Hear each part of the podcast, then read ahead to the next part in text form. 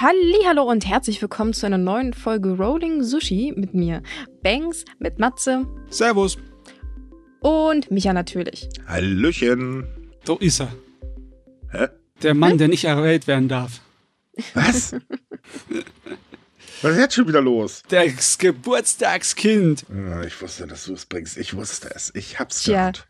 Du hast es ja auch so ein kleines bisschen verdient, ne, Ja, Micha? komm, du singst schon. Ich habe eh nur Hafermilch da, die kann ich verderben. Also viel Spaß bei. Nee, nee, nee, nee. Das will keiner hören. Das will jetzt weder du hören, noch alle anderen Zuhörer, wie ich singe. Ich meine, da muss ich erstmal im Level Birthday. aufsteigen, dass ich im Internet singe. Entschuldige, ein Level? okay, ich gebe Ich ja zu, ein Fahrlevel. Ich wollte gerade sagen, äh, was für ein Influencer-Status ist das schon? Äh, Wir sind Influencer? Nö, das war, ich wollte das nur sagen, welcher Status das ist. Die bringen doch auch irgendwann alle irgendwie so ein Album raus oder keine Ahnung, so ein Featuring. Ist- Das ist Rolling nicht- Sushi-Alben. Das ist die Und der Song Checkliste. heißt Wir jagen den Sushi hinterher. Oh, Backe. Ja, aber es, es, war, es war doch mal eine Zeit lang so ein Ding, dass irgendwie alle so, so YouTuber und Podcaster irgendwie, keine Ahnung, Hörbücher oder Und bei, bei uns kommt dann, haben. bei uns kommt Also- dann der Walking Bratwurst Blues. äh, nein. Äh, wir, wir können übrigens alle beruhigen. Äh, nein, sowas werden wir garantiert nicht machen, weil ähm, das wollen wir der Menschheit dann doch nicht antun. Nee, bitte nicht. Nein, Nee, ich höre lieber Hörbücher. Ich will die nicht auch noch sprechen müssen. Oh Gott. Vor allem mit meinen Ass und Earth und so weiter und so. Oh, ganz blöde Idee. Uh, ja, ich hatte mal im Hörbuch, das wurde so gelesen, da dachte ich auch so, ähm, ja, das hört sich an, wie als wenn das so Kla Schulklassenvortrag aus der Sechsten ist, ne? So Mhm. ganz schrecklich. Weiß nicht, Mhm. wie das zustande gekommen ist, aber brr. Hört ihr eigentlich Hörbücher? Also, äh, ich meine jetzt ne, unsere Zuhörer. Falls ja, dann äh, gebt mal ein paar Tipps her. Ich brauche mir mal wieder Neues. So. Tipps. Tipps und Tricks. Haben wir Tipps und Tricks für Japan? Ich denke mal, uns wird schon was einfallen, ne? Nehmt genug Geld mit. Lifehack. Hm. Ah. Gewöhnt euch dran, dass, äh, egal wie schlecht ihr Englisch sprecht, die Japaner sprechen schlechter. Das sind so ungefähr die Lifehacks oder Tipps, die wir haben. Und damit fangen wir nämlich auch an. Äh, wir gehen gleich mal ganz kurz zur Corona-Pandemie rüber. Ähm, ja, die ist immer noch da, also beziehungsweise in Japan ist sie nicht mehr da, denn Japan hat offiziell äh, Corona für over erklärt. Ähm, genau genommen ist es so, dass deswegen die Corona-Einreiseregeln ab äh, letzten Samstag weg sind. Gibt's nicht mehr, ist vorbei. Ihr müsst also nicht mehr nachweisen, dass äh, ihr geimpft seid oder einen negativen Test, der 42, äh, 72 Stunden alt ist, vorweisen. Und das Gesundheitsministerium wird ab 8. Mai auch aufhören, äh, täglich die, die Infektionszahlen zu zählen. Tatsächlich äh, holt man sich die Daten nur noch aus äh, sogenannten Referenzeinrichtungen. Äh, das heißt, man gibt so ungefähre Daten ab äh, oder ähm, einmal in die Woche und das war's dann. Und äh, das äh, Coronavirus wird ab den 8. Mai genauso eingestuft wie eine saisonale Grippe. Hm. Hm, das ist interessant. Haben wir Ähm. nicht kürzlich darüber gesprochen, dass eigentlich eine neue Infektionswelle befürchtet wird? Oder hab, ist das jetzt okay? ja, okay. die sich vor allem bei alten Menschen äh, ne, und so weiter. Aber wir wissen ja, äh, ich meine, Japan hat viele alte Menschen, da kann man ruhig drauf verzichten. Ähm, ich weiß, das war makaber, aber ganz ehrlich, anders kann ich mir jetzt bald auch nicht mehr erklären. Es ist Ja, komisch. Achso, ja. äh, Moment, eine ganz wichtige Sache noch. Die Zuzahlung zu, für Behandlungen und so weiter fällt übrigens auch weg. Das wiederum ist richtig übel, finde ich. ja, das ist, das ist nicht gut. Mhm. Vor allem, wie gesagt, wenn eine neue Infektionswelle ansteht, weil. Jupp. Ja, also ich kann verstehen, warum sie das machen, aber es ist nicht unbedingt der beste Zeitpunkt. Ja, naja, so, Es sollen sie wirkt, machen. es wirkt ein ganz kleines bisschen wie Glücksspiel, weißt du? So, da werden die, äh, ja, die Hühnchen gezählt, bevor sie geschlüpft sind. Also so ungefähr wie hier in Deutschland? Ja, also wie überall auf der Welt. Die Hm. meisten modernen Industriestaaten haben die ja beschlossen 2023, dass wir mal so tun, als wäre Corona vorbei. Auf jeden Fall. Ende Gelände. Mhm. Und also es wäre mir auch recht, wenn die Rechnung aufgeht, aber es ist halt trotzdem ein bisschen Glücksspiel, ne? Egal wie du es Mhm. wissen wendest. Äh, es ist definitiv Glücksspiel. Ähm, auch in Deutschland sind die Zahlen übrigens immer noch verdammt hoch tatsächlich. Ähm, also man sollte wirklich noch vorsichtig sein, aber na gut, es wird halt drunter geredet. Viele Leute sind der Meinung, Corona ist nicht mehr. Wenn du eine Maske trägst, wirst du mittlerweile ausgelacht. Hm, passt. Ja, und ich habe erst zwei Freunde, die letzte Woche sich wieder infiziert haben. Also Hm. so viel zu diesem Thema. Übrigens, zweite Infektion und alles, was danach kommt, ist immer schlimmer als die erste. Ja, Such saying. Gi- gibt auch andere Fälle. Aber ähm, ja, ich meine, das jetzt im Prinzip so für beendet zu erklären, halte ich tatsächlich auch für fahrlässig. Zumindest äh, die Zahlen sollten sie lieber noch genau überwachen. Ähm, da kann man dann viel schneller reagieren, äh, als halt, wenn man das so wöchentlich und das halt nur aus Referenz ähm, Einrichtungen äh, rausholt. Das ist halt sehr ungenau. Ob das so eine gute Idee ist, ich weiß ja nicht, ich weiß ja nicht, aber na gut. Also ich wäre auch definitiv dafür, dass man das noch genau. Ich meine, wie gesagt, man kann den Rest ja so ein bisschen runterfahren, aber genaue Überwachung, wie gesagt, ist immer noch sehr wichtig, vor allem, mhm. weil zum Beispiel Länder wie China sind noch nicht so lange offen und die haben teilweise immer noch große Probleme. Und ja, ne, also. Wir werden sehen, ob sich's, ich, ich sag mal so, wir werden sehen, ob sich's recht. Ich hoffe nicht, weil ich habe keine Lust, wieder jeden Tag darüber zu schreiben. Ja, du, ich mache mir keine Sorgen darüber, dass die Regierungen aller Industrienationen wieder schnell reagieren könnten, falls was wäre. Ich mache mir eher Sorgen darüber, dass dann halt, wenn das Thema so als vorbei abgestuft wird, dass dann sich um die Langzeitschäden und ja, ja, die ganze Pflege, die die Leute brauchen, die davon betroffen sind, nicht so groß gekümmert wird. Ja, aber und denk doch mal an die armen Querdenker. Was sollen die denn jetzt machen? Die müssen ja jetzt schon Russlandversteher werden, Mensch. Das ist richtig hart. Man, ne, also zu Anfang waren das halt alles auch nur Fußballexperten. Da mussten sie auch Virologen wow. tüdeln und jetzt werden sie auf einmal alle äh, ne, Russland-Experten. Das ist voll hart. Also ich finde das schon heftig. Die grobe Kelle geht rum. naja. Ja, ist heute in guter Laune, der watscht heute alle. Einmal rum. Ja, aber äh, ich stimme dir zu, Matze. Das ist nämlich zum Beispiel was, was Japan noch gar nicht angesprochen hat, soweit ich weiß. Also wie man damit umgeht. Und ich glaube, sie haben auch keine wirklichen Statistiken zu Langzeitschäden bisher herausgebracht, oder? Nee, also zumindest nicht von der Regierung aus. Nein, nein, tatsächlich nicht. Hm, das könnte noch ein böses Erwachen werden. Ja, wir werden sehen. Aber lassen wir das Thema Corona. Ich meine, das hat uns in den letzten Jahren ja bekanntlich genug genervt. Ja, das im ist. Im wahrsten Sinne des Wortes. Aber weißt du, Micha, ich befürchte, das wird uns auch noch eine Weile länger nerven. Nicht zwar in ja, dem Umfang, aber ich das. Ich weiß, aber die Hoffnung stirbt zuletzt. ja, das stimmt oh. auch wieder. Ach, das riecht hier so. Hm. Ähm, andere Sache, äh, was in Japan ja auch rund geht, äh, rumgeht, ist ja bekanntlich der Heuschnupfen, ne? Das, mm. äh, das ist sogar ziemlich, äh, ja. Und äh, es ist so, dass der japanische Premierminister vor einiger Zeit den Heuschnupfen zu einem sozialen Problem erklärt hat und seine Minister angewiesen hat, doch bitte dagegen was zu unternehmen. Äh, das war es dann aber bisher auch. Und jetzt hat sich eine überparteiliche Gruppe gebildet, die halt Druck auf die Regierung ausüben möchte, damit sie halt auch wirklich was gegen Heuschnupfen äh, unternimmt. Denn äh, immerhin äh, betrifft das 40 Prozent der Gesamtbevölkerung. Äh, das ist schon echt eine ordentliche Hausmarke. Besonders wenn man bedenkt, naja, jetzt rückt das Thema auf einmal so in äh, in, in dem Fokus, obwohl man ja noch vor gar nicht so allzu langer Zeit die Zuzahlung für Heuschnupfenmedikamente abgeschafft hat. Finde hm. mal den Fehler.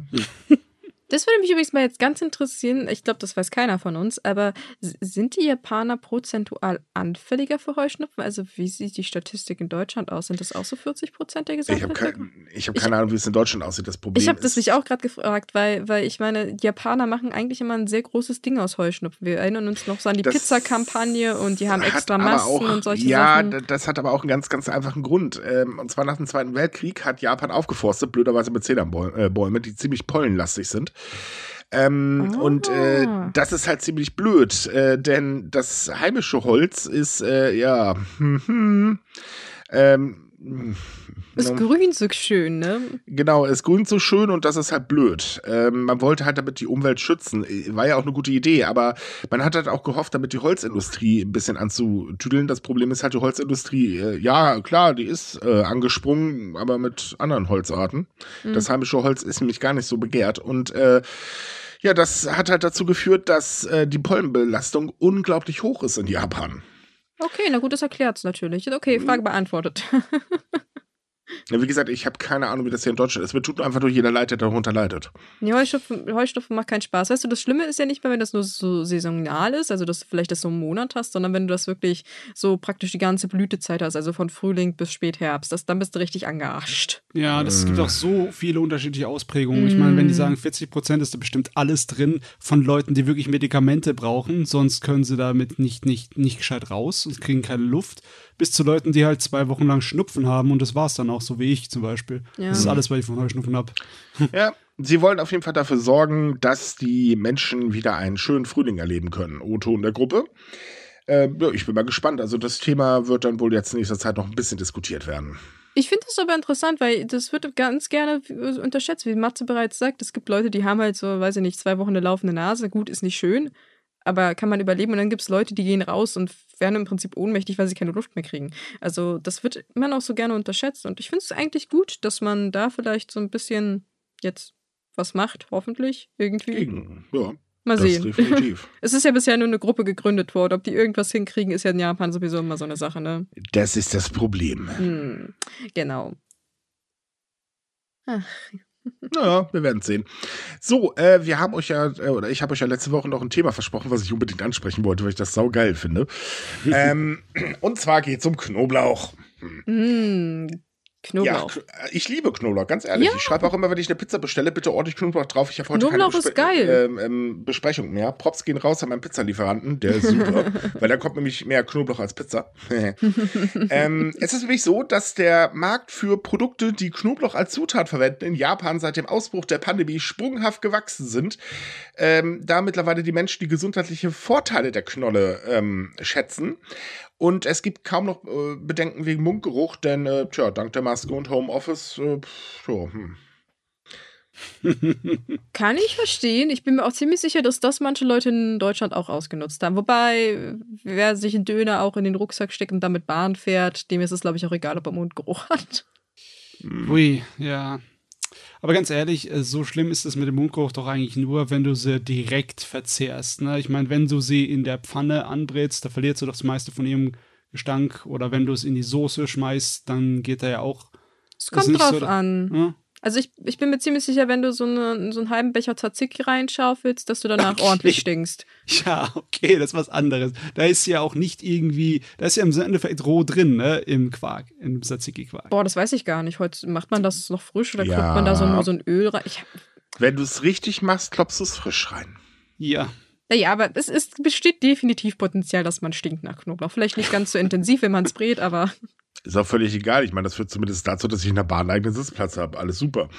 Ähm, außerdem ist es lecker. Also ohne Knoblauch geht's nicht. Ganz einfach. Punkt. Ähm, es ist halt wirklich so, dass die Umsätze von Unternehmen, die halt ähm, Knoblauchprodukte anbieten, ganz gewaltig äh, gestiegen ist. Und zwar macht der Markt tatsächlich mittlerweile 8,7 Milliarden Yen. Das sind 58, 5 Milliard, äh, Millionen Euro aus. Das ist ein Anstieg von 34 Prozent gegenüber 2019. Natürlich macht man sich. Ordentlich, ordentlich. Ja, definitiv. Ähm, natürlich macht man sich ein bisschen Sorgen, weil, äh, verdammt, äh, ne, Masken tragen ist jetzt nicht mehr so populär. Ich meine, viele Japaner tragen sie immer noch, aber es wird halt weniger. Und jetzt geht man halt davon aus, dass sich Knoblauch ähm, so Richtung Wochenende konzentriert. Das heißt also, Schatz, äh, es ist Wochenende, hol den Droge raus, gib mir das Knoblauch. Ja, also ich meine, ich, ich kann mich, ich habe bestimmt auch schon öfter gesagt, als ich mich erinnern kann, oh ja, heute kann ich Knoblauch essen, ich habe morgen nichts vor. Also das sag ich, mhm. sagt, glaube ich, jeder irgendwann in einem Zeitpunkt seines Lebens mal, weil Knoblauch ist halt geil. Aber man möchte auch halt andere nicht belästigen damit. Ist mir doch egal, wenn ich Knoblauch esse, will ich Knoblauch essen. Wenn ich danach ein Gespräch habe, Pech gehabt, so einfach ist das. Soll Fenster aufmachen. Pff. Aber ich finde es interessant, dass die, wieder diese Mundgeruch-Diskussion so ein bisschen in Japan losgetreten wird, weil, wenn wir uns mal ein paar Jährchen, glaube ich, zurückerinnern, ich will jetzt nicht übertreiben, aber das ist so allgemein ein Problem, dass Japaner manchmal doch recht unangenehmen Mundgeruch haben, was von manchen Touristen schon aufgefallen ist. Deswegen gab es mal so eine geile Kampagne für Zahnseide und Mundwasser. Schräg, aber anscheinend ist das wohl weiter ja, verbreitet, als man denkt. Ja, das, das Ding ist halt, man möchte aber einfach auch natürlich nicht negativ auffallen. Das ist ja, ja eh in der japanischen Gesellschaft so. Und äh, ich sag mal so, ich würde mich jetzt auch nicht unbedingt gerade äh, äh, in einem Zug auf der Yamanotlinie stellen, vollgepumpt mit Knoblauch, so dass ich schon beim Schwitzen im Prinzip nach, äh, nach deinem Zeug rieche. Das mhm. ist, glaube ich, eine ganz blöde Idee. Also ich kann es nachvollziehen. Ähm, ich finde es halt nur witzig, so man merkt halt, okay, es hat sich ein bisschen was geändert in der Gesellschaft. Jetzt kommt auf einmal das äh, hervorgekrochen, was jahrelang immer so, so, eher, ja, dabei könnte ich Leute belästigen, das lassen wir mal. Und da gibt es ja so diesen sprunghaften Anstieg. Das ist ja nicht nur bei Knoblauch so. Ich finde das halt voll lustig, weil, man, man kann sich auch anstellen, Leute. Ah, ja, aber hey, es ist eine schöne Gleichung, die hier aufgestellt wird. Ne? Hm? Homeoffice bedeutet mehr Knoblauch. Knoblauch ist gesund, also ist Homeoffice gesund. Auf her damit, mehr davon. das ist meine Logik. Hi, ja? Also, oh. das stimmt übrigens, dass Knoblauch gesund ist. Das ist nicht so ein, so ein Mythos, das stimmt tatsächlich. Aber nur, wenn man ihn nach dem Schneiden lang genug liegen lässt, damit er seine Wirkung entfällt, habe ich gehört. Okay. Yep. Man sollte Knoblauch tatsächlich auch, wenn man kocht, als erstes schnibbeln und dann genau. ähm, liegen lassen und dann erst in die Dings rein. Genau, ich glaube, so fünf Minuten soll man den ja. liegen lassen, damit so die ätherischen Öle. Ich, ich, ich habe keine Ahnung, ich bin kein Chemiker, aber ich habe das mal er gelesen. Muss Luft ziehen. Genau, er, er, braucht, er muss atmen wie so ein Wein. okay, mäßig. Hier geht's ab. Oh, weia. So, äh, mache weiter. Wir haben nämlich noch eine Sache, wo man eigentlich auch so, hm, ähm, wenn man sich ein Football-Spiel angucken will, naja, dann geht man ins Stadion und normalerweise rechnet man dann nicht verhaftet zu werden. Das ist jetzt allerdings zwei Mitgliedern der Yakuza passiert und die wollten ins Koschin-Stadion, haben sich auch ganz regulär Karten gekauft, äh, sind dann äh, im Stadion rein und wurden von der Polizei in Handschellen wieder rausgeführt. Der Grund dafür ist nämlich, in den AGBs des, Studio, äh, des Stadions steht nämlich drin, dass äh, Mitglieder von etwaigen kriminellen Syndikaten oder die Kontakte zu kriminellen Syndikaten haben, das Stadion nicht betreten dürfen. Tada. Aber ich wollte nur korrigieren, es ist nicht Football, sondern Baseball. Äh, äh Entschuldigung, ja, Baseball, tut mir leid. Ja, ja. Kann mal passieren, ne? Es ist auch ein Ball und irgendwie rennen die Leute hinterher, also. Ist irgendwas aus Amerika, damit kann ich hier nichts anfangen. ja, nee, ähm, ähm, die mussten natürlich erkannt worden sein, durch irgendeine Art und Weise. Also entweder durch die Kameras oder durch ja, jemanden an, ne? Also. Ja, die Tattoos waren wahrscheinlich ein bisschen auffällig. Ich meine, die hätten doch einfach langärmige Hemden anziehen können. So. Du, ich habe keine Ahnung, wie man Yakuza erkennt, wenn ich ehrlich bin. Ähm, ich gehe ja sowieso immer halb blind an Menschen vorbei. Also ich erkenne ja nicht mal, äh, was ich, ich würde nicht mal meine eigene Tante erkennen, wenn ich an der vorbeirenne. Ähm, ich weiß nicht, wie die es gemacht haben, aber es ist halt so, mh, mm, okay, ja, so viel zum Thema. Insbesondere, weil es ja auch in Yakuza-Kreisen bekannt ist, äh, wie die Regeln sind. Man klagt ja zum Beispiel gerade gegen das äh, demnächst kommende Schnellstraßenverbot, weil sie können sich ja dann auch blöderweise nicht mehr die, äh, was ist nicht mehr, sie dürfen sich nicht die elektronische Karte holen, die man dann demnächst für Schnellstraßen braucht. Also das System wird gerade umgestellt, man will weg von Barzahlung. Das Thema hatten wir ja schon. Und äh, ja, auch da sind Yakuza halt blöderweise au, äh, außen vor und dagegen klagen sie gerade, was ich so cool, äh, witzig finde, weil hm, ich gehöre einer Verbrecherorganisation an, mir passt was nicht, ich gehe da mal klagen. ja, ich meine, so, ich meine, ich hm. kann verstehen, dass das alles Maßnahmen sind, praktisch um das organisierte Verbrechen einzudämmen. Äh, explizit halt die Yakuza. Aber ich meine, wann kommen wir so auf die Einschränkung von Menschenrechten zu? Also ich meine, ich finde es langsam ein bisschen fragwürdig, ah, was man den halt alles verbietet. Ja, Nachher verbietet man den irgendwann noch so, du darfst nicht mehr in einen Kombini einkaufen. Ja, da halte ich jetzt aber mal gegen. Dafür, dass sie zum Beispiel Menschenhandel betreiben, würde ich jetzt nicht unbedingt gerade bei denen, also wenn, wenn da jemand auf die Menschenrechte pocht, da muss ich ganz ehrlich sagen, also sorry, erstmal in die eigene Nase packen, ne? Ja, aber ähm, es ist noch ein Unterschied von wegen Rechte oder Menschenrechte, ne? Also, dass die Rechte von Verbrechern beschnitten werden, das ist ja was Normales in der Gesellschaft. Ich meine, dadurch äh, versucht man ja das unter Kontrolle zu bringen. Ähm, ab wann es dann zu Menschenrechten geht, das ist dann halt manchmal fragwürdig. Also ja, das, ja, das, das meine ich halt so. Es wird langsam so ein bisschen merkwürdig, finde ich. Also, also hier habe ich da kein Problem. Ne? Ähm, Leuten, die einer Verbrecherorganisation angehören, den Zutritt zu einem öffentlichen Raum zu verwehren und das als Hausfriedensbruch zu erachten, das ist äh, meiner Meinung nach nicht unbedingt etwas Übertriebenes. Nö, das ist ganz normales Hausrecht. Ja, ja. ja nö, das, das meine ich nicht. Ich meinte halt nur so, ich meine, Japan steigert das ja von Jahr zu Jahr mit seinen Ideen. Ich meinte nur, wie weit geht das halt noch, ne? Also wann kommen naja, wir an der Stelle, aber, wo es fragwürdig wird? Man muss aber auch sagen, dass ja nicht die Regierung gesteigert. Die Regierung hat ja eh schon alles Mögliche festgelegt. Also die Sache, ähm, halt, ähm, dass da Maßnahmen ergriffen werden und so weiter. Das sind ja alles ansonsten Privatunternehmen, die das machen. Und Privatunternehmen, die haben, äh, können ja selbst bestimmen. Und die dürfen halt eben einfach sagen, ja, du kommst nicht rein oder du kriegst kein Bankkonto, weil wir suchen uns unsere Kunden halt auch aus, ne? Mhm. Naja, das Ganze beruht ja eigentlich auf dem Gesetz, dass praktisch Unternehmen, die irgendwie Geschäfte mit Verbrecherorganisationen machen, das ist halt sehr dehnbar, dieser Begriff, dass die halt dafür für Verantwortung gezogen werden. Und deswegen sagen halt so viele Nope, wir erlauben es euch überhaupt nicht, damit man uns nicht einen Strick draus dreht und sagt, ja. ne, wir arbeiten nachher mit der Yakuza oder, äh, weiß ich nicht, mit der italienischen Mafia. Es be bezieht sich ja auf alle. Also es ist ja nicht nur Yakuza, es bezieht sich ja auf alle, die irgendwas äh, da Ja, definitiv. Machen. Es zielt natürlich auf die Yakuza ab. Man möchte sie halt ja, halt endlich explizit. loswerden.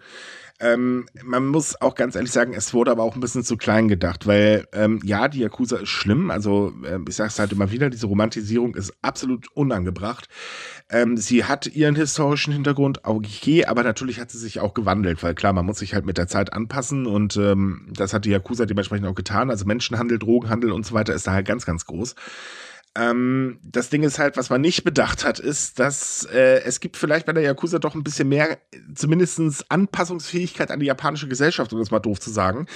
Das, was sich jetzt den Platz einnimmt, das passt sich halt nicht mehr so gut an und die sind auch deutlich brutaler äh, tatsächlich. Also sprich, ähm, da ist die Hemmschwelle dann doch eher runter. Das sind so unorganisierte Verbrecherbanden, äh, wird das in Japan genannt. Und die sind echt ein Problem. Und vielleicht hätte man da mal überlegen sollen, naja, wenn wir das eine aus der Gesellschaft rauskegeln. Äh, ja, was ersetzt es halt. Das hätte, damit hätte man rechnen müssen. Und das ist tatsächlich ein großes Problem mittlerweile geworden. Ja, mhm. die Geschichte hat uns aber auch äh, ja, deutlich vermittelt, dass sowas auch äh, nach hinten losgehen kann. Zum Beispiel hier in Deutschland.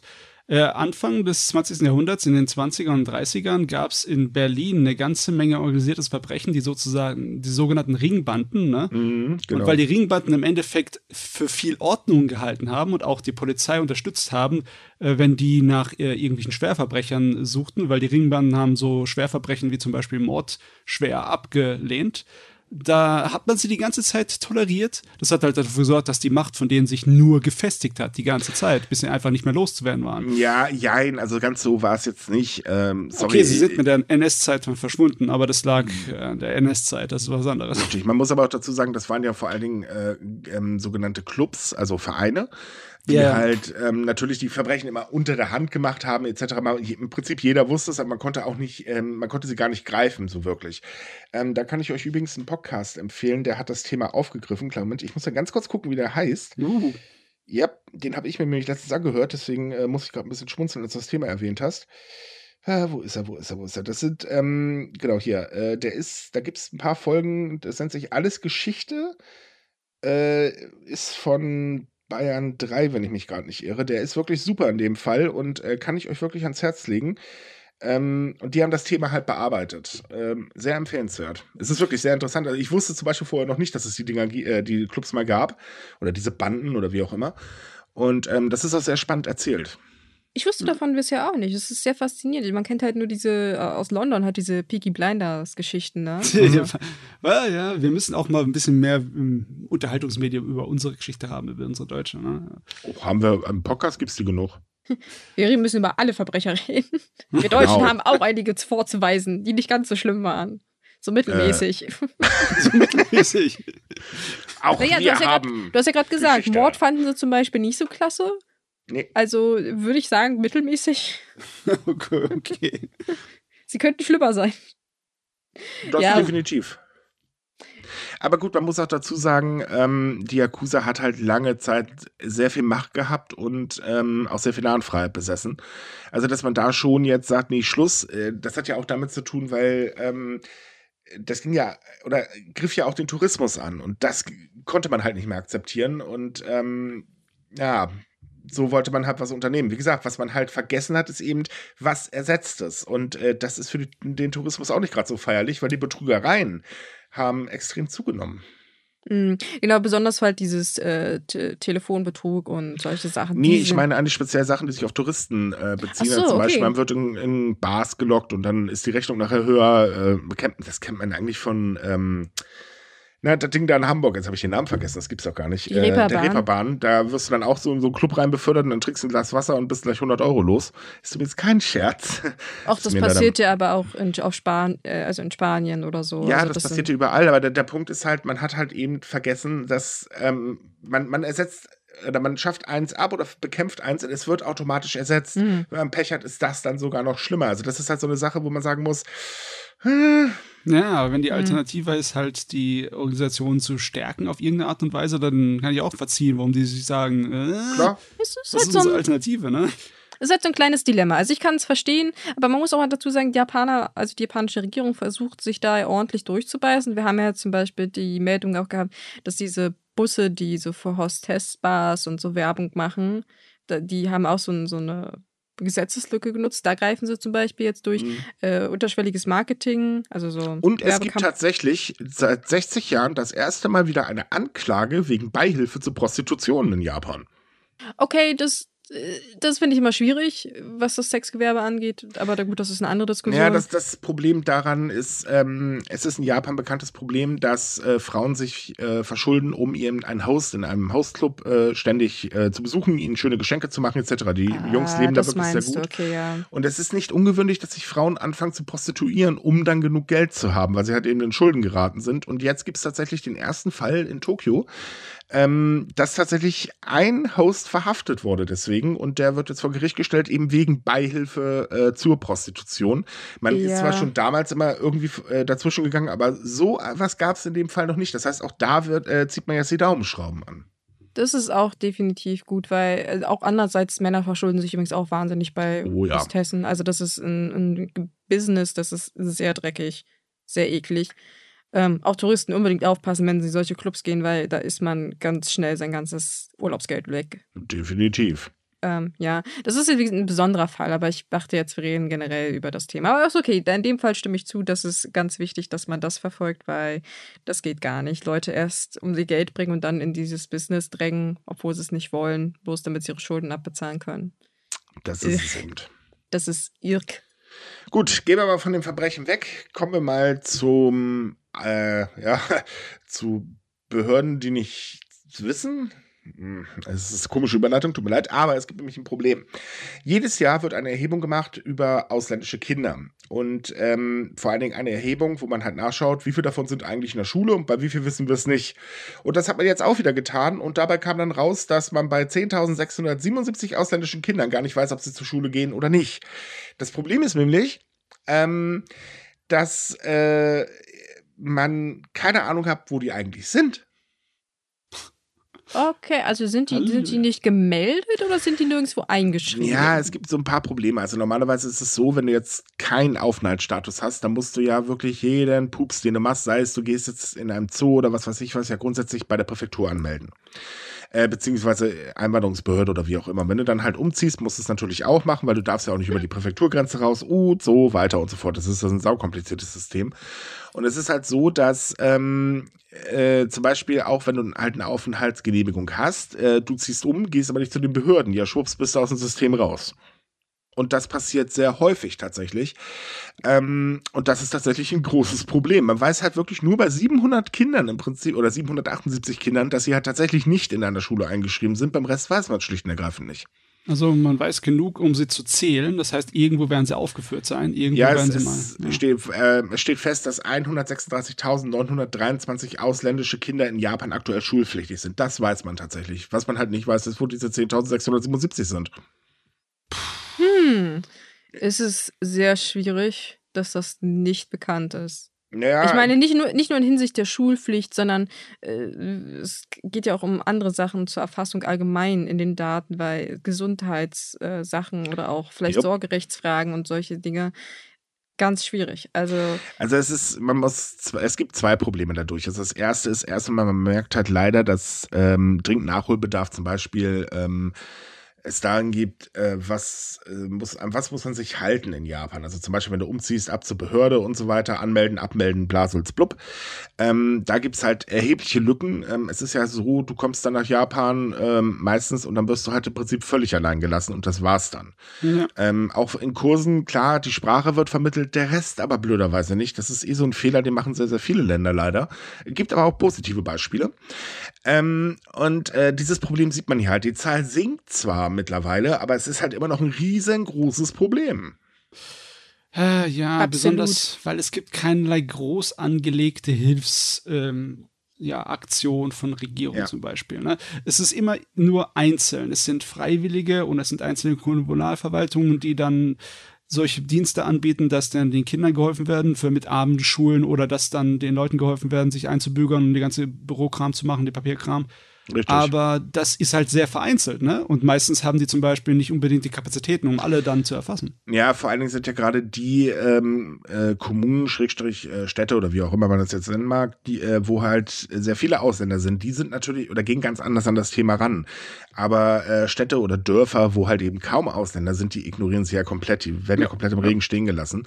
Und das Problem, was sich halt eben aus diesem Ganzen ergibt, ist halt ähm, die Befürchtung, dass ähm, dass eben Menschen sind, die keine Schulbildung genießen und nachher äh, in der Gesellschaft nicht klarkommen. Und das ist ja in Japan bekanntlich auch ein großes Problem, weil wenn du keine Ausbildung hast, dann bist du äh, ziemlich außen vor. Und ähm, die Gefahr besteht halt. Und deswegen hat man jetzt ähm, die Kommunen oder Kommunalverwaltung angewiesen, äh, tatsächlich ähm, endlich mal äh, Listen und so weiter zu erstellen und das auch wirklich genauer zu kontrollieren, damit das eben sich weiter verringert. Ganz wegbekommen tut man es wahrscheinlich nicht, aber äh, zumindest geht man jetzt dagegen mal ein bisschen vor. Ja, es muss getan sein. Ne? Ja, insbesondere wenn man bedenkt, dass der Anteil an Ausländern in Japan immer größer wird. Es gibt ja jetzt eine neue Erhebung des äh, National Institute of Population and Security Research, also das Nationale Institut für Bevölkerungssicherheitsforschung. Ähm, die wird ähm, alle paar Jahre mal gemacht und äh, die besagt halt, dass die japanische Bevölkerung bis 2070 ordentlich schrumpfen wird und ähm, das Problem, was halt tatsächlich da ist, der Anteil an Ausländern wird auf 10% ansteigen. Dazu kommen wir gleich auch noch, da gibt es nämlich einige Gründe für. Und ähm, es ist so, dass ähm, da, dadurch das Problem mit dem Schulbesuch natürlich noch schlimmer wird. Wenn man das halt nicht unter Kontrolle bekommt, wird das auch irgendwann explodieren. Ja, ich meine, muss echt vorsichtig sein mit dem Thema, aber wenn du halt in der Gesellschaft ausgegrenzt wirst, ne, weil du zum Beispiel keine Ausbildung hast oder nicht gescheit Japanisch sprichst, dann kann es sehr leicht passieren, dass du halt in die, ja, auf die schiefe Bahn gerätst. Ne? Naja, klar, wenn du überleben musst, äh, irgendwie, dann nimmst du halt die Methoden, die du gerade zur Verfügung hast. Ja. Na, da gibt es unterschiedliche Sachen, die da passieren könnten. Es könnten klar. sozusagen so Zweitgesellschaften sich bilden in Japan im Sinne von wegen, es muss ja nicht unbedingt äh, verbrecherisch sein, aber es muss, es kann sein, dass es einfach sich Viertel äh, bilden, wo die Leute sich untereinander helfen, die sind im Endeffekt dann größere Ausländerviertel werden, was äh, Probleme bringen kann. Oder es kann natürlich sein, dass sie sich dann Verbrechen anschließen, aber weil das organisierte Verbrechen der Yakuza so sehr verschwindet und wir vorhin von einer Lücke äh, geredet haben, die dann für irgendwas gefüllt wird, will ich nicht, dass dann irgendwie andere äh, organisierte Verbrechen, die aus Ausländern bestehen, sich da bilden. Ne? Hm. Das Problem hast du jetzt auch schon. Ja, klar ja. ist das Problem. Das muss aber nicht verschlimmert werden. Nein, natürlich nicht. Hinzu kommt, man muss sich halt eben um diese Menschen auch kümmern, weil wenn es tatsächlich so ist, dass eben mehr Ausländer nach Japan kommen und dort auch dauerhaft bleiben, ähm, mit Kind oder ohne Kind, wie auch immer, ähm, man darf sie einfach nicht im Regen stehen lassen, weil man muss ja auch attraktiv sein eben für diese Menschen. Denn, wie gesagt, zu den Gründen kommen wir gleich. Ähm, weil man, man will ja was von denen. So, und ähm, wenn man halt nicht attraktiv genug ist, und dazu gehört halt auch tatsächlich, dass man halt eben die Menschen oder den Menschen dabei hilft, sich einzugliedern. Weil viele wollen das ja auch, aber äh, es ist halt unglaublich schwer, als Ausländer tatsächlich in der Gemeinschaft irgendwie aufgenommen zu werden. Ähm, klar, es gibt positive Beispiele, es gibt aber genauso viele negative oder sogar deutlich mehr negative Beispiele. Und ähm, da muss halt was getan werden. Und ganz ehrlich, seien wir mal ehrlich, wenn ich möchte, dass jemand seine Steuern erledigt, ja, dann sollte ich mir vielleicht auch das Steuerrecht beibringen. Nur so als Beispiel. Oder wenn er sich halt vernünftig bei den Behörden an- und abmeldet, ja, dann sollte ich ihm das auch erklären. Woher soll er das denn wissen? Ja. Ähm, so dieses im Regen stehen lassen ist eine ganz blöde Idee. Ähm, es ist äh, so, um nochmal auf die Statistik zurückzukommen, ähm, da wird halt eben erwartet, dass die japanische Bevölkerung im Jahr 2056 unter die 100 Millionen Grenze fallen wird. Also das ist wirklich schon deutlich weniger äh, als äh, jetzt. Und eben, dass die Geburtenrate sogar unter 500.000 fallen wird, was also auch nochmal wirklich ordentlich ist. Wir sind ja jetzt schon bei äh, 800.000. Mhm. Äh, das sollte man eigentlich erst äh, 2030 erreichen. Äh, ja, es geht halt immer weiter runter. Und eben, ähm, man erwartet halt, dass der Anteil an Ausländern auf äh, 9,39 Millionen Menschen steigen wird, also 10,8 Prozent an der Gesamtbevölkerung. Und daran sieht man halt eben, ja, es muss was getan werden. Und das rät tatsächlich auch dieser äh, Bericht, ähm, dass da halt viel mehr getan werden muss. Hm. Ja, es ist halt das Problem, halt solche, ja, die sind wahrscheinlich sehr akkurat für die Daten, die man jetzt im Moment hat. Hm. Aber da es halt so weit in, in der Entfernung ist, habe ich so meine Zweifel, dass da irgendwas groß getan wird. Wir ah. das mit dem Problem für die Zukunft zu planen, für die weite entfernte. Ne? Ja, nicht so ganz. Das ist nämlich jetzt folgendes. Deswegen sagte ich, wir sprechen das gleich an, weil das wird jetzt auch ein bisschen intensiver. Es gibt tatsächlich in der japanischen Regierung endlich mal ein Umdenken. Oh. Ähm, das Ding ist, man hat halt eben äh, mittlerweile ja auch eine Regierung erkannt, oh, oh, wir haben einen bösen Arbeitskräftemangel, den kriegen wir einfach intern, also landesintern hier überhaupt nicht mehr gestopft. Es wird einfach nichts. So, alle Daten zeigen ja nur im Prinzip negativ an. Geburtenrate sinkt, die Menschen werden immer älter, äh, die neuen Generationen, die konzentrieren sich halt eben auf eher Sachen wie, ja, ich gehe lieber zur Uni, als dass ich mich jetzt hier hinter einen Ladentresen stelle, was ich verstehen kann, weil das wurde ja jahrelang so eingetrichtert. Und äh, man sagt jetzt halt, okay, ähm, nee, so geht's nicht mehr. Und man orientiert sich halt Richtung Ausland. Japan möchte nämlich tatsächlich viel interessanter werden für Fachkräfte aus dem Ausland.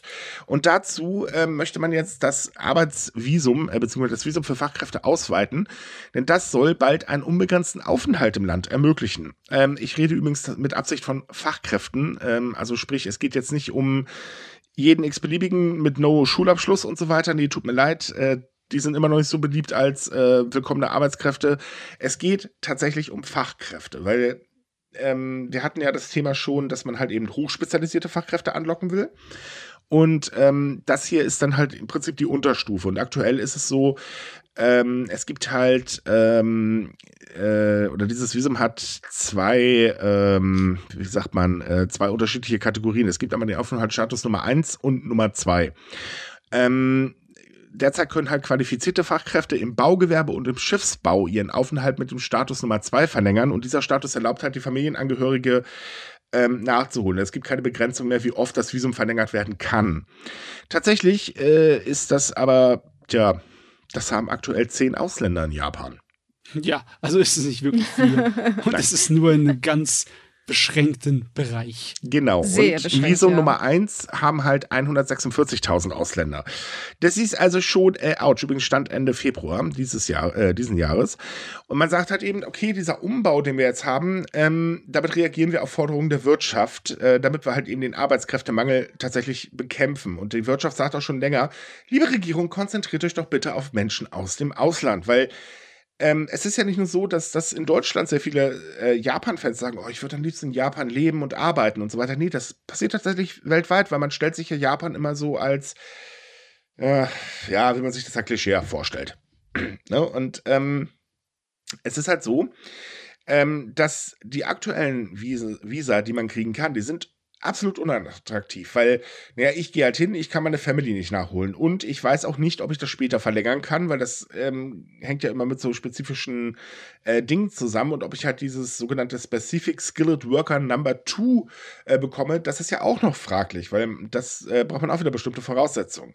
So, das hochqualifizierte, äh, für hochqualifizierte Arbeitskräfte, das Visum, das kriegt man ja erst recht nicht so einfach, weil da gibt es ja noch schlimmere Voraussetzungen. Und hier sagt man halt eben einfach, okay, wir ändern das System so ab, dass erstens viel mehr Branchen abgedeckt werden, dass den Leuten es leichter gemacht wird, innerhalb der Branche zu wechseln und dass sie halt eben auf unbestimmte Zeit hier bleiben dürfen, solange sie halt arbeiten. Wenn du arbeitslos wirst, ja, dann ist natürlich ein bisschen doof. Daran fallen sie gerade noch, aber zumindest wird es dadurch aufgebrochen.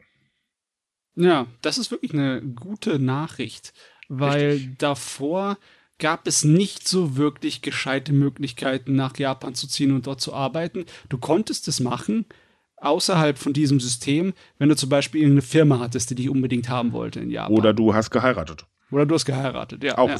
Sehr beliebter Volkssport bei einem. Ja. also, äh, sorry, es soll jetzt nicht abfällig klingen, natürlich, wer sich liebt und so weiter, auf jeden Fall, aber es gibt durchaus sehr, sehr viele Menschen, die es auch tatsächlich nur machen, damit sie nach Japan kommen. Hört sich doof an, aber da äh, wurden uns schon einige Fälle berichtet. Also da wird ein schlecht bei, sorry. Ähm, aber das gibt es in jedem Land. Ja, natürlich. Also klar. sagen wir mal, ein jedem Land, dem das etwas besser geht. Also Amerika, Deutschland. Ja, England. aber es entschuldigt es trotzdem nicht und äh, nee, auf keinen immer, Fall. immer noch der Japan-Podcast. Ähm, nee, also der, der Punkt ist halt, ähm, dazu kommt, dass dieses Visum aktuell ja einfach erstmal auf fünf Jahre begrenzt ist. Und wer geht denn hin mit der Gefahr, dass ich nach fünf Jahren wieder zurückgehen muss? Das, äh, nee, da kannst du dir keine Existenz aufbauen. Und genau das ist das Problem, was damals nicht erkannt wurde.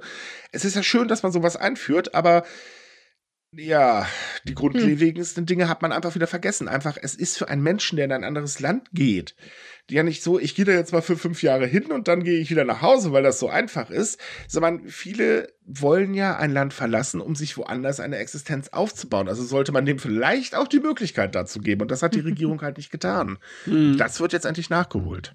Das finde ich schön.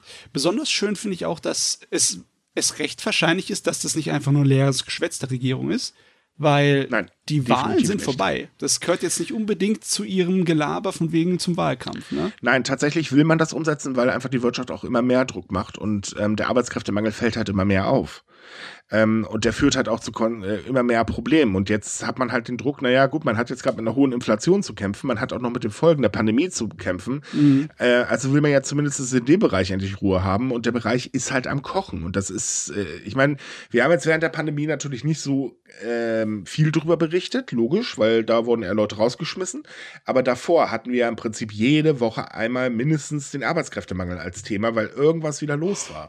Ja. Und ähm, das ist einfach ein Problem. Und da man jetzt halt davon ausgeht, dass sich alles wieder erholt und irgendwann diesen Stand auch wieder erreicht, beziehungsweise sogar überholt, ähm, äh, der halt 2019 war, sagt man halt, nein, sorry, so geht es einfach nicht mehr weiter. Und damit, hm, da muss man der Wirtschaft einfach zustimmen. Und ich finde es eigentlich gut, dass da zumindest ein kleines Erwachen da ist und man der Regierung jetzt, sorry, wenn ich das mal so sage, in den Hintern tritt, damit da ein Umdenken stattfindet. Ich meine, mhm. ich, ich, weiß gar nicht, ob die japanische Regierung irgendwie anders handeln kann, außer ohne Arschtritt. Ja, das ist, ich sage immer, die haben, da muss in, immer erst das böse Erwachen kommen, bevor man merkt, ups, naja, das hat nee, nicht, so funktioniert. Nee, man muss leider mal ganz ehrlich was sagen. Bei allem, also wir meckern ja immer sehr, sehr viel über die Regierung, weil manche Dinge sind einfach absolut nicht nachvollziehbar.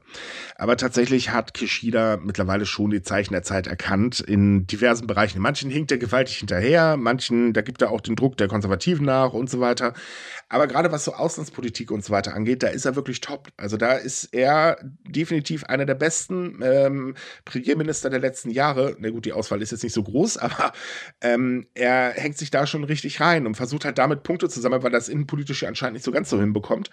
Und ähm, diesen Weg, den er jetzt geht, ähm, äh, ja, sind halt eben die innerpolitischen Punkte, die er eigentlich sammeln kann, weil du hast ja gerade die Wahl angesprochen. Zwar hat die mhm. LDP äh, wieder mal typischerweise gewonnen, das war ja klar. Oder ist der haushohe Sieger. Aber dieses Mal gibt es gewaltig Einschränkungen, weil die Siege in den vereinzelten ähm, äh, äh, Wahlbereichen waren knapper als erwartet. Mhm. Und Na gut, das haben wir aber schon vorher vermutet, dass es knapper ausfallen wird, als mhm. die denken. Also wir waren da ein bisschen realistischer als die, aber gut, ich meine, das sind Politiker, die denken immer das Beste. Äh, ja, wenn, ja wenn, wenn, wenn, sie denken. Es gibt auch einen Politiker, ich behaupte, die denken nicht, aber egal. Ähm, nein, aber der, der Punkt ist halt, ähm, er muss Punkte sammeln und er möchte ja wiedergewählt werden. Also ähm, konzentriert sich Kishida aktuell halt drauf, die Wirtschaft wirklich anzukurbeln und ähm, äh, diese Probleme, die ja einfach von der Regierung bisher verschlafen worden sind, endlich mal zu lösen. Und nicht nur halbherzig. Und das muss man ihm wirklich mal zugute halten, weil das macht er wirklich gut. Er, er hat zumindest mhm. die Zeichen erkannt. Ja, Dementsprechend ja. ist es nämlich so, dass äh, nicht nur Facharbeiter, sondern auch digitale Nomaden interessant für Japan sind. Ähm, und zwar möchte das Land erstens ausländische Investitionen, aber halt vor allen Dingen auch digitale Nomaden anlocken. Also wer es nicht kennt, digitale Nomaden reisen halt durch die Welt, haben ihren Laptop dabei und überall, wo ein Internetanschluss ist, können sie arbeiten. Wunderbar. Er ist eigentlich ein tolles Leben, stellt man sich bestimmt super vor. Ähm, und äh, das sind halt auch meistens tatsächlich Fachkräfte. Die sind gerade im IT-Bereich, äh, ist das ein sehr beliebter Volkssport. Ähm, kann ich auch wirklich nachvollziehen. Äh, und es ist halt so, dass auch diese Menschen für Japan sehr interessant sind, weil eben ähm, viele Bereiche einfach unterbesetzt sind, wo diese Menschen wunderbar reinpassen. Und es gab ja so ein kleines Umdenken in Japan während der Pandemie. Tatsächlich hat man erkannt, oh, Homeoffice ist doch nicht ganz so schlecht. Also zumindest haben das einige erkannt, viele Firmen, ja, blöderweise mal wieder nicht. Äh, oder haben es danach dann wieder abgeschafft, wie man es halt nimmt. Aber es ist halt so, dass man sagt, nee, das ist Potenzial. Also warum locken wir die denn einfach nicht auch an? Und dafür nimmt man halt tatsächlich 100 Billionen Yen, also 678 Milliarden Euro in die Hand. Hm, na mal sehen, was da draus wird, ne? Oder ob es wieder schickes Geld verbrennen ist. Also man muss sagen, Japan hat sich bisher immer schwer getan, sowohl Investitionen wie auch diese Fachkräfte anzuziehen. Und ähm, von daher ähm, merkt man schon, es gibt halt dieses Umdenken, das unterstreicht das Ganze halt nochmal. Hinzu kommt, man möchte auch, ähm, dass Menschen, die ein Unternehmen im Land gründen, im Rahmen des sogenannten Start-up-Visum äh, zu erlauben, länger im Land zu bleiben. Das ist nämlich auch noch so ein Ding, weil auch da gab es wieder Einschränkungen, was natürlich eigentlich eine ziemlich blöde Idee ist. Aber wenn ich ein Unternehmen gründe, kann sein, dass ich ein paar Jahre da bleibe. Ähm, wenn ich dann aber irgendwann wieder gehen muss, dann, äh, nee, sorry, das, also ich würde es nicht machen als Unternehmer, wenn ich ehrlich bin. Aber da geben sie jetzt halt doch wieder ähm, viel mehr Möglichkeiten. Ja. Das ist ja echt blöd, wenn du zum Beispiel jetzt ein erfolgreiches Unternehmen gründest und kannst es nicht mitnehmen. Du musst es dann Ups. Ich meine, da war ja was. Einzelne mhm. digitale Nomaden, das geht ja noch, aber ein ganzes Team, das ist nicht unbedingt immer möglich, ne? Ja, aber wie gesagt, auch man, man erkennt ja die Zeichen der Zeit. Und gerade auch international ist ja der Kampf um solche Fachkräfte wirklich extrem geworden. Also die überbieten sich ja mittlerweile mit Angeboten, die Unternehmen. Äh, das ist teilweise also wirklich heftig. Ähm, und äh, das, das ist halt eben wichtiges, äh, eine wichtige Personalressource. Man erkennt sie halt als Ressource endlich an und nicht nur als, naja, ist halt ein Punkt mehr auf meiner Rechnung, ne? Und das geht sogar noch weiter. Ja, wir dehnen das Thema heute wirklich aus, denn es gibt ja immer noch das Problem mit den Flüchtlingen in Japan den Flüchtlingsstatus zu bekommen, das ist, ähm, also ich glaube, du gewinnst der am Lotto. Ähm, das Problem ist, dass dieser ganze Prozess extrem intransparent ist. Man weiß eigentlich, also eigentlich kann man sagen ja manchmal, glaube ich, da hängt irgendwo eine Dartscheibe und dann schmeißen sie halt einen Pfeil und wenn getroffen wird, dann juhu, aber sie können alle irgendwie nicht gut treffen. Und da hat jetzt tatsächlich die LDP etwas gemacht, wo man eigentlich denkt, das ist gänzlich unmöglich. Sie haben nämlich einen Vorschlag der Verfassungsdemokratischen Partei Japans aufgenommen und wollen jetzt eine dritte Partei schaffen, also sprich eine neue Behörde, die halt transparent den Flüchtlingsstatus vergibt. Irgendwas stimmt oh. heute doch nicht. Irgendwas ist auch heute faul, Micha. Das ist schon die dritte Nachricht, in der der Regierung irgendwas Gescheites vorhabt und die Wahlen sind vorbei. Ja, ich habe keine Ahnung, was letzte Woche los war. Vielleicht war was im Grundwasser. Wer weiß Ich wollte gerade fragen, wer, wer, hat da was ins Wasser gekippt? ja, ich kann es dir nicht sagen. Ich habe echt keine Ahnung. Aber ist tatsächlich ein Schritt endlich in die richtige Richtung. Das ist fein. Sehr fein sogar. Ja, definitiv. Und ähm, vor allem diese Transparenz muss halt wirklich sein. Bei Japan, das ist einfach alles nicht mehr nachvollziehbar. Und Japan ist ja sowieso traditionell ziemlich ähm, vorsichtig, äh, was die Aufnahme von Ausländern angeht. Ähm, und in hier in dem Fall ist es so, es war ja letzte Woche, äh, glaube ich, war es das Thema, dass es halt auch darum ging, ja, wir wollen ja die Leute schneller rausschmeißen. Äh, da wurde ja davor gewarnt, ja, macht das mal, ihr habt nur ein kleines Problem. Was ist mit den Kindern, die in Japan geboren worden sind, ähm, die einfach zurücksetzen in irgendein Land, das sie gar nicht kennen? Das ist eine ganz blöde Idee und die Idee, naja, die können ja hier bleiben, aber die Eltern müssen gehen, ist ungefähr genauso eine schwachsinnige Idee, weil, ähm, naja. Ja, ne? ja es Warum macht keinen Sinn. Das Richtig. Ist, äh auch das soll sich halt damit ändern. Okay, okay. Sehr gut es interessiert mich wirklich brennend, dass die direkt eine Forderung der Opposition übernommen haben. Das, das ist, ist, wirklich ein, merkwürdig, ne? Das ist eine interessante Art und Weise, politisch zu agieren, weil im Endeffekt die Leute, die dann jetzt die Opposition wählen würden, weil sie halt das als wichtig erachten, denen haben sie ja den Grund, die Opposition zu wählen, ein bisschen weggenommen, weil da können wir genauso die, die LDP nehmen. Die machen das jetzt ja auch, mhm. ne? Richtig. So, es geht aber noch weiter, wenn wir schon bei Kuriosen in der Politik sind. Ja. Denn Japans Regierung hat die umstrittene Reform des Wissenschaftsrats aufgegeben. Eieiei, okay. Okay. die, aber heute kommen sie hier wirklich mit einem Combo daher, die japanische Regierung. Total. Ich sage, irgendwas war, irgendwas war letzte Woche im Wasser. Äh, es ist so, also diese Reform, die man geplant hat, hätte die Unabhängigkeit äh, des Rates halt komplett untergraben. Und das wurde kritisiert von allen möglichen Seiten. Aber naja, wir kennen ja die japanische Regierung, ne? Was wir wollen, das wollen wir.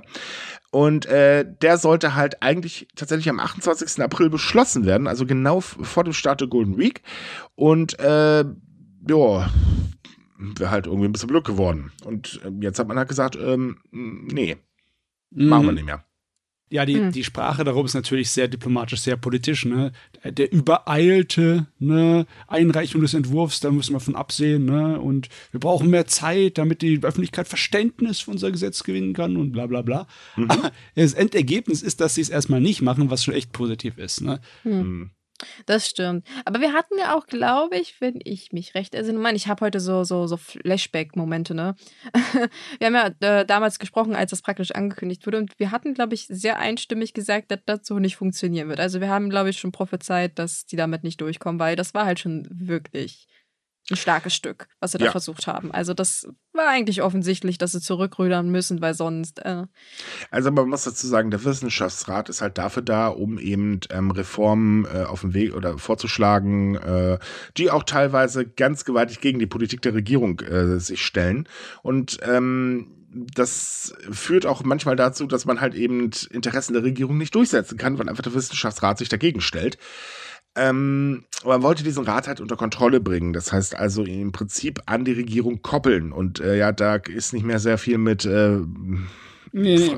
Na, also, äh, da werden nur Wissenschaftler zu Mitgliedern dann ernannt, die nicht wirklich regierungskritisch sind. Das ne? ist nope. ja tatsächlich passiert unter äh, dem vorherigen Premierminister. Das war ja ein Riesenskandal, ähm, weil der Gute war ja sowieso so drauf, oh, oh, da gibt's Kritik, na, das muss ich aber unterbinden. Äh, und ähm, ja, seitdem ist der Wissenschaftsrat eigentlich eine zahme Katze geworden. Äh, damit hätte man ihn halt komplett zu einer Katze gemacht. Äh, Na, Marionette. Marionette, danke, das Wort habe ich gesucht. Und äh, ja, hier sagt man jetzt halt, äh, nee, komm, lassen wir jetzt einfach sein. Also auch da muss man halt tatsächlich sagen, auch da hat die Regierung mal wieder ein bisschen nachgedacht. Hm. Na, wenigstens haben sie mal, ne? Mal die olle Denkmurmel angeschaltet. Weil es war halt, es war halt Blödsinn, ja. ja. Es war totaler Blödsinn. Aber irgendwie freut mich das auch, dass äh, da mal ordentlich reagiert wird. Das ja. sorgt zumindest dafür, dass sie sich nicht selber andauernd ins Fleisch schneiden, weil die japanische Richtig. Regierung hat ja sich durch ihre eigene Politikführung ziemlich viel äh, Wohlwollen bei der Bevölkerung versaut. Ne? Das, das hast du dezent ausgedrückt, aber ja. So, kommen wir zu unseren letzten beiden Themen, dann kommen wir zur Monatsvorschau. Ach, ähm, ist schon wieder soweit. Ja, yes. es, ja, tatsächlich ist ein Monat irgendwann nochmal wieder zu Ende. Ne? ähm, wir hatten hier in NRW übrigens großen Besuch aus Fukushima, denn tatsächlich war der ähm, Gouverneur der Präfektur hier und hat mit äh, der Landesregierung ähm, die äh, wirtschaftliche Zusammenarbeit nochmal verlängert und ausgeweitet. Und zwar werden jetzt die Bereiche ähm, erneuerbare Energien auf Grundlage von Wasserstoff und Ammoniak sowie die Medizintechnik, äh, ja, da wird jetzt halt gemeinsam geforscht etc. und so weiter. Und NRWs Ministerpräsident Hendrik Wüst sagte dazu, Japan ist der wichtigste Wirtschafts- und Werbepartner Nordrhein-Westfalens in Asien. Ähm, und äh, er hat halt die Hoffnung, dass so Kooperationen mit Unternehmen und auch Forschungseinrichtungen entstehen und man halt dementsprechend auch ähm, neue Technologien auf den Weg bringt, entwickelt und natürlich nutzt. Hm, ich frage mich, in welchen Bereichen die zusammenarbeiten. Wahrscheinlich äh, Chemie, oder? So. Ich sage ja Wasserstoff und Ammoniak. Ah, und Medizintechnik. ja, na, das heißt, das hat Japan im Prinzip schon angekündigt. Hat gut, Medizintechnik nicht, aber dass sie da in die andere Richtung gehen mit den chemischen Sachen, das haben wir ja schon indirekt ab und zu mal angeschnitten. Ne? Richtig. Übrigens meine, danach, ja, ne, sag ruhig. Die, in Japan werden da wahrscheinlich einige Hersteller von diesen Sachen aufatmen, besonders nachdem Südkorea auch wieder bei den Handelspartner-Sachen äh, äh, präferenziell behandelt wird, ne? Da hatten wir das nee, ja auch. andersrum. Äh, Südkorea behandelt Japan. Japan ist noch nicht so weit. Die fangen damit jetzt an, haben es heute angekündigt, aber das dauert noch ein bisschen. Okay. Ah, okay, okay. Aber man muss dazu sagen, äh, dass die Präfektur Fukushima in Japan tatsächlich Vorreiter ist, was erneuerbare Energien angeht. Denn, ähm, ja gut, ich meine, äh, sie haben negative Erfahrungen mit einem Atomkraftwerk gemacht, das ist irgendwo verständlich. Mhm. Ähm, aber es ist halt so, dass man plant, äh, tatsächlich den Energiebedarf bis 2040 vollständig aus erneuerbaren Energien zu decken und damit macht die Präfektur auch ordentlich Dampf. Also ähm, die ist da wirklich absolut ja, Spitzenreiter oder Vorreiter oder wie man es auch immer nennen mag. Und ähm, der Gouverneur sagt halt auch, ähm, dass man nicht ewig der Ort eines Atomunfalls bleiben kann. Und ich finde, das ist eigentlich tatsächlich ein vernünftiges Denken. Hm. Ich meine, sie haben die Situation genutzt, die wirklich nicht schön war. Das ist, glaube ich, so das, das dezenteste, was ich sagen kann dazu. Und sie, ja. haben, sie haben sie genutzt, um was Gutes draus zu machen. Weil, wie gesagt, sie sind definitiv Vorreiter und sie legen sich enormen Zeug. Und selbst wenn es Rückschläge gibt, wir erinnern uns an das ganze Desaster mit dem Offshore-Windpark in Fukushima, der ja. ja. tatsächlich etwas peinlich war für die Präfektur. Aber das haben, hat, hat sie überhaupt nicht gestört. Die haben gesagt, na gut, das hat nicht funktioniert, dann machen wir es jetzt anders. Zum Beispiel sind sie jetzt da fleißig dabei, Solarzellen überall hinzubuttern, weil dafür gibt es genug Platz in Fukushima. Richtig. Und ähm, auch kleinere Dörfer werden versucht schon umzugestalten, also werden umgestaltet und so. Es ist sehr faszinierend, äh, wie viel Energie man da reinsteckt, um praktisch aus seinen Fehlern zu lernen. Ja. Und das motiviert natürlich auch andere Regionen. Also viele haben gesagt, oh wow, was Fukushima hinkriegt, äh, das können wir auch. Ja, es gibt natürlich aber auch diesen ähm, die Kritik, ja gut, Fukushima kriegt aber auch ordentlich Geld von der Regierung. Das stimmt ja auch tatsächlich, auch wenn die Sache jetzt gekürzt wurde gerade erst. Aber ähm, dadurch ist natürlich auch das, äh, sind die finanziellen Mittel da. Man muss ganz ehrlich sein, die Präfekturen sind durchaus äh, ähnlich wie unsere Bundesländer äh, chronisch blank. das stimmt, aber ich meine, auch abgesehen von dem Geld, Fukushima hat auch nichts zu verlieren, ne? Es ist ja nichts Richtig. da. Also, äh, wenn es schief geht, dann geht es schief, aber im Prinzip hat das für die dann, abgesehen von dem Geld, wie gesagt, keine größeren Konsequenzen. Also ja. können sie ruhig sich da ausprobieren. Das ist aber, wie gesagt, wiederum gut für die anderen Präfekturen, weil die können halt sehen, was funktioniert und was nicht und können sich halt praktisch das Beste am Ende rauspicken. Und man muss sagen, ich finde es gar nicht so schlecht, dass auch mit Deutschland zusammengearbeitet wird. Ob das jetzt NRW so gut ist, ich meine, das ist immer noch besser als Bayern. ähm, aber ähm, wir werden sehen, was bei rauskommt. Ich finde es auf jeden Fall gut, äh, dass es halt hier in NRW eben auch solche Initiativen gibt, dass man sich halt umorientiert. Ob jetzt Wasserstoff der richtige Weg ist, ja, das sei jetzt mal ein bisschen äh, dahingestellt. Also ich meine, in der letzten Zeit wurde so viel Blödsinn, was Wasserstoff angeht, gelabert mhm. seitens der Politik ähm, dass ich ganz ehrlich sagen muss, äh, da wäre ich jetzt vorsichtig, weil, ähm, weil es ist ja momentan die Rede von diesem Heizungsverbot, was ja kein Verbot ist, aber es hört sich halt schöner an. Und äh, da kam jetzt die FDP an und sagte, ja, wir brauchen äh, Heizungsgeräte, die halt auch Wasserstoff können. Das Blöde an der ganzen Geschichte ist bloß, ähm, das wäre teurer als äh, auf äh, Dings zu setzen, hier auf, auf Wärmepumpen zu setzen, weil ähm, man müsste das ganze Netz umbauen, aber das sagen wir ja keinem. Ist halt momentan alles ein bisschen konfus, deswegen bin ich bei Wasserstoff aktuell sehr vorsichtig. Aber generell finde ich, jede Forschung in die richtige Richtung ist eine verflucht gute Idee zur aktuellen Zeit, denn wir sehen, was los ist. Ich meine, in Spanien, ähm, schaut euch das Wetter da an oder in Thailand, das macht aktuell gar keinen Spaß. Überhaupt nicht, nein. Oh, nein. ich habe auch gerade die Push-Mitteilung gekriegt, weil rein zufällig, dass es einen Rekordsommer geben wird, der schon mit 40 Grad aufwärts starten wird. Bei Yay, uns? Ja. Ach, warte mal eben. Ich weiß oh. nicht, ich habe nicht geguckt, welche Quelle das ist. Also ich habe das gerade nur gesehen bei mir. Ich kriege ja. neuesten so Google-Nachrichten, Push-Ups, ist super anstrengend. Aber ja. Nervt total. Ja, aber es wird bei uns definitiv auch wieder heiß und ich freue mich so ähm, gar nicht. Falls, falls, ihr auch Push, also keine Push-Nachrichten, aber falls ihr zufällig auch lieber unsere Nachrichten äh, auf dem äh, Handy haben wollt, äh, wir haben da auch eine ganz tolle App, die könnt ihr euch über die Webseite installieren. Da müsst ihr oben äh, in der Browserleiste ist so ein kleines Plus, da könnt ihr dann sagen, hey, installier mich. Aber ja. nein, wir pushen, wir pushen nicht. So, äh, letztes Thema. Ähm, eine Sache. Äh, es heißt ja immer, boah, Bargeld wird abgeschafft, weil alle setzen auf bargeldlose Zahlung und so weiter. Ich übrigens liebe bargeldlose Zahlung. Ich hasse es, Geld anzufassen. Ich habe da so einen leichten Spleen, also einer meiner vielen Spleens, das habt ihr wahrscheinlich alle schon gemerkt. nee, ich ekel mich echt davor. Ich weiß nicht warum, aber es ist halt so.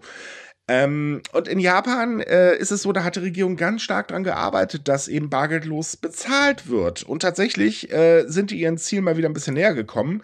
Ähm, denn äh, es ist so, dass bargeldlose Zahlung 2022 ein Volumen von ähm, über 100 Billionen Yen, ganz genau 111 Billionen Yen erreicht hat, sind äh, 700, ähm, 751,1 Milliarden Euro. Und das ist ein deutlicher Anstieg, denn ähm, man hat halt vorher äh, 95 Billionen Yen gehabt.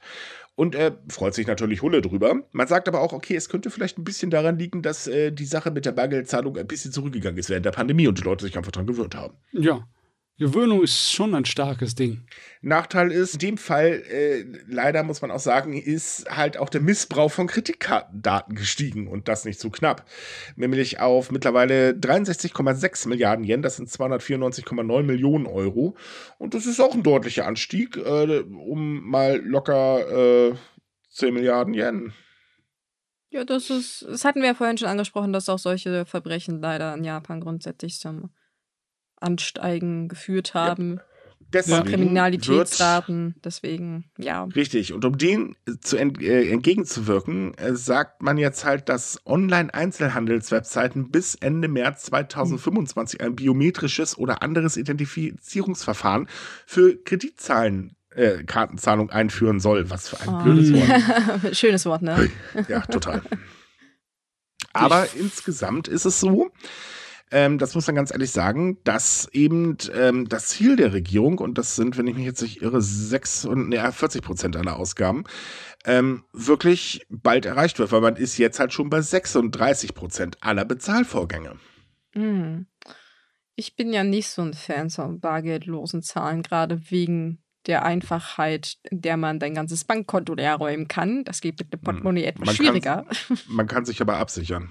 Ja, schön, ja, ja. natürlich. Aber ich, ich weiß nicht, ich, vielleicht liegt es daran, dass ich Deutsch bin, weil wir sind ja so, so äh, Kreditkartenmuffel. Ja, bin ich neuerdings kein Deutscher mehr oder was? Du bist was Besonderes, Micha. Das hast du ja gerade selbst gesagt.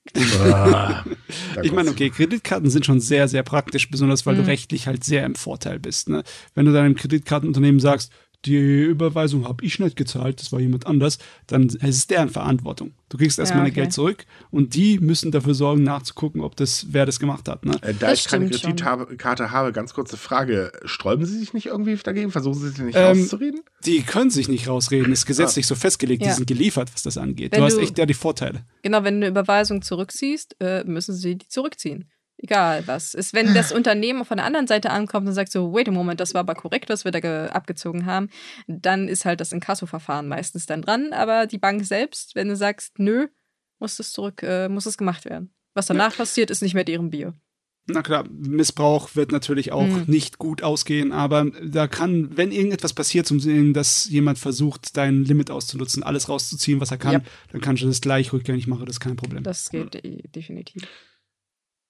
Gut, so, das war's dann mit unseren Themen für heute. Jetzt kommen wir zur Monatsvorschau und die übernimmt bekanntlich Matze. Jawohl. Es ist Mai und die, die ganzen Events und alles gehen wieder weiter. Der April war schon voll genug, Mai wird noch mehr. Aber davor wollten wir noch Bescheid sagen, dass der Japan Digest erschienen ist, der neue, für den April 2023 mit dem Titel Naturparadies Japan. Der Japan Digest er erscheint gar nicht so oft und auch nicht unbedingt ähm, immer regelmäßig, aber meistens sind so zwei Ausgaben pro Jahr, nicht wahr? Äh, zwei oder drei, ich weiß aber ehrlich gesagt auch nicht so wirklich. Ja. Aber ähm, liest sich manchmal ganz interessant. Ähm, ihr könnt ihn übrigens online bestellen, ähm, direkt im Webshop bei denen, oder er liegt auch ähm, ab und zu mal aus, aber ich habe ihn bisher ehrlich gesagt so auch noch nicht gesehen. Ähm, manchmal lohnt sich, manchmal nicht, je nachdem. also es kommt immer aus Interesse an, behaupte ich mal. Es ist wie bei jeder Zeitung. Ja, das ist wohl ja. wahr. Ja, die paar Euro für die Ausgabe, die kann man vielleicht mal investieren, wenn man das Interesse hat. Ja, aber wir bleiben bei unserer Monatsvorschau größtenteils in Deutschland, weil da passiert einiges, besonders bei den Veranstaltungen. Da haben wir viel. Es fängt in der Mitte des Monats an, ab 13. Mai ist schon mal ein Wochenende, das ziemlich vollgepackt ist. Da fängt einmal die Washi-Papierkunstvorstellung, die Schattenlicht-Gestaltvorstellung von Koji Shibasaki und Mikaku Suzuki an. Das äh, passiert im Oberhausmuseum in Passau und das ist eine sehr interessante Show, weil um diese Papierkunst gescheit darzustellen, benutzen sie eine ganze Menge Lichttricks. Das heißt, es wird abgedunkelt und es wird das von hinten beleuchtet, damit es einen schönen Effekt hat. Das geht sehr lange, das geht halt bis Oktober Ende. Und da hat man auf jeden Fall eine Gelegenheit, das zu, mitzubekommen. Eintritt sind 5 Euro. Dann, hui, wir haben so viel. Wir haben am 13. Mai bis 14. Mai den Comic Park 2023 im Eger Park Erfurt. Eine von vielen Manga- und Comic-Veranstaltungen, die wir haben in diesem Monat. Der, gefolgt äh, am selben Tag vom Japan-Tag 2023 in Düsseldorf. Was wieder auch eine große Angelegenheit wird in der Rhein- Uferpromenade. Eine, vor allen Dingen eine volle Angelegenheit. Sehr voll.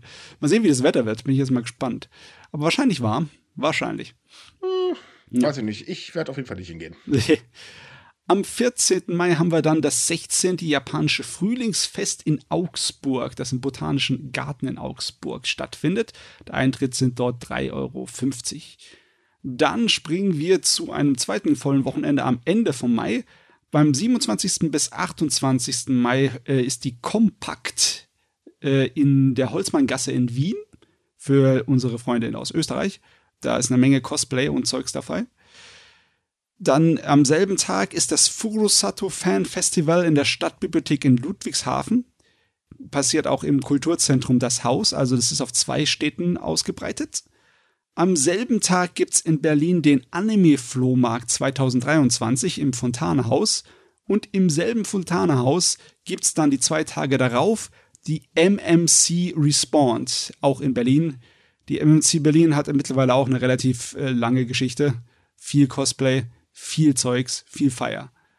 Also es ja, passiert einiges diesen Monat. Pui, das TV-Programm sieht genauso aus, es ist randvoll. ja. Viel zu tun, viel zu tun. Ja. Äh, da fängt direkt an am 1. Mai mit, ähm, mit dem Zug durch Japan auf Dreisat, wo es sozusagen von den kleinsten äh, Landdörferchen und den kleinsten Zügen und Loks bis zum ähm, Shinkansen alles besprochen wird. Also eine große Überblick über das Zugreisen in Japan. Im Vergleich dazu haben wir äh, zum Ende des Monats am 26. Mai äh, auch genauere Sachen, wie zum Beispiel die Eisenbahnromantik in Kyushu, das im SWR läuft, wo es dann halt nur um den Süden von Japan geht. Ach, Eisenbahnromantik. Ja, ja. Der Süden von Japan kriegt aber noch ein bisschen mehr ab. Am Dienstag, den 2. Mai, läuft auf Phoenix Geheimnisse Asiens Leben auf Japans Vulkanen, wo es auch um einen Vulkan in Kyushu geht. Die Sendung wird am 5. Mai wiederholt. Dann am 12. Mai, am Freitag, läuft in WDR Little Tokyo Japan am Rhein, wo es um die japanische Gemeinschaft in Düsseldorf geht. Das wird auch am nächsten Tag wiederholt, am 13. Mai. Und dann haben wir noch ähm, am 6 und ähm, nee, am 28. Mai auf Arte Stätten des Glaubens der Daitokuji-Tempel. Der Tempel äh, ist eine der wichtigsten Zentren des Zen-Buddhismus. Die Sendung wird auch online verfügbar sein, allerdings nicht so lange, wie man von Arte es gewöhnt ist. Nur vom 21. bis 30. Mai ist das verfügbar. Gut, bei Netflix haben wir ähm, mal wieder was anderes außer Anime. Wir haben ab 2. Mai die Reality-TV-Serie Love Village, wo es oh. um Singles, japanische Singles im Land geht, ne, im ländlichen. Wer Interesse hat. Ich habe ihr Interesse für dieses Sanctuary, das ab 4. Mai läuft. Das ist eine Realfilmserie über Sumo, eine achtteilige. Mm. Mhm. Aber wir haben auch natürlich Anime. Ich meine, sonst wäre es ja nicht Netflix. Am 11. Mai haben wir Ultraman, die Final, also die letzte Staffel von der 3D-animierten Serie. Und am 18. Mai haben wir Yakitori Soldiers of Misfortune, was ein sehr lustiger Titel ist. Aber ja, es ist größtenteils eine Science-Fiction-Serie mit, mit Geballer. Bei den Büchern haben wir diesmal etwas aus der Reihe Heere und Waffen. Ich weiß nicht, ob ihr das kennt, aber das sind diese oft gut illustrierten äh, Geschichtsbänder, wo dann halt über, ja, zum Beispiel mittelalterliche Waffen von bestimmten ähm, Kulturen geredet wird. Und da haben wir hier das Bakumatsu von Till Weber am 1. Mai, das sich dann im Japan äh, Ende des 19. Jahrhunderts, also Ende der Samurai-Zeit, so drum kümmert. Es erscheint beim Zeughaus Verlag. Dann haben wir am 11. Mai noch äh, von Klaus Motokiton Ikigai, das Geheimnis der kleinen Dinge so ein Lebensweisheitenbuch. Darf man nicht verwechseln. Es gibt noch ein anderes Buch namens Ikigai, das 2020 rausgekommen ist. Das hat aber einen anderen Untertitel. Das ähm, ist auch von einer anderen Autorin. Also da muss man hinschauen. Das hier erscheint beim Yuna Verlag. Als letztes haben wir dann von dem Autor Banana Yoshimoto, ein toller Name. Wollte ich gerade sagen. Habe ich mich verhört? Heißt der wirklich so? Naja, das heißt wirklich so. Das ist sein Künstlername wahrscheinlich, ja. Der, der, hat einen Roman rausgebracht äh, namens Ein seltsamer Ort. Ist ein Jugendroman mit ein bisschen fantastisch angehauchter Story. Das erscheint beim Diogenes Verlag. So, das wäre es dann aber auch für die heutige Monatsvorschau. Das ist lang genug gewesen. Definitiv. Wie immer, alle ISBN-Nummern und die gesamte Liste findet ihr bei uns natürlich auf der Webseite. Ja, und damit sind wir durch für heute. Vielen Dank, dass ihr wieder dabei wart. Äh, wir hoffen, es hat euch gefallen. Wenn ja, wäre es super, wenn ihr uns ähm, weiterempfehlen würdet. Ansonsten würden wir uns wahnsinnig freuen, wenn ihr uns liked, wo ihr man uns immer auch liken kann. Auch bei Mastodon übrigens. Und äh, wenn ihr weitere Japan-News lesen wollt, dann kommt auf unsere Webseite. Da haben wir jeden Tag was für euch. Und ansonsten wünschen wir euch eine schöne Woche. Bis zum nächsten Mal. Tschüss. Ciao, ciao. Tschüss.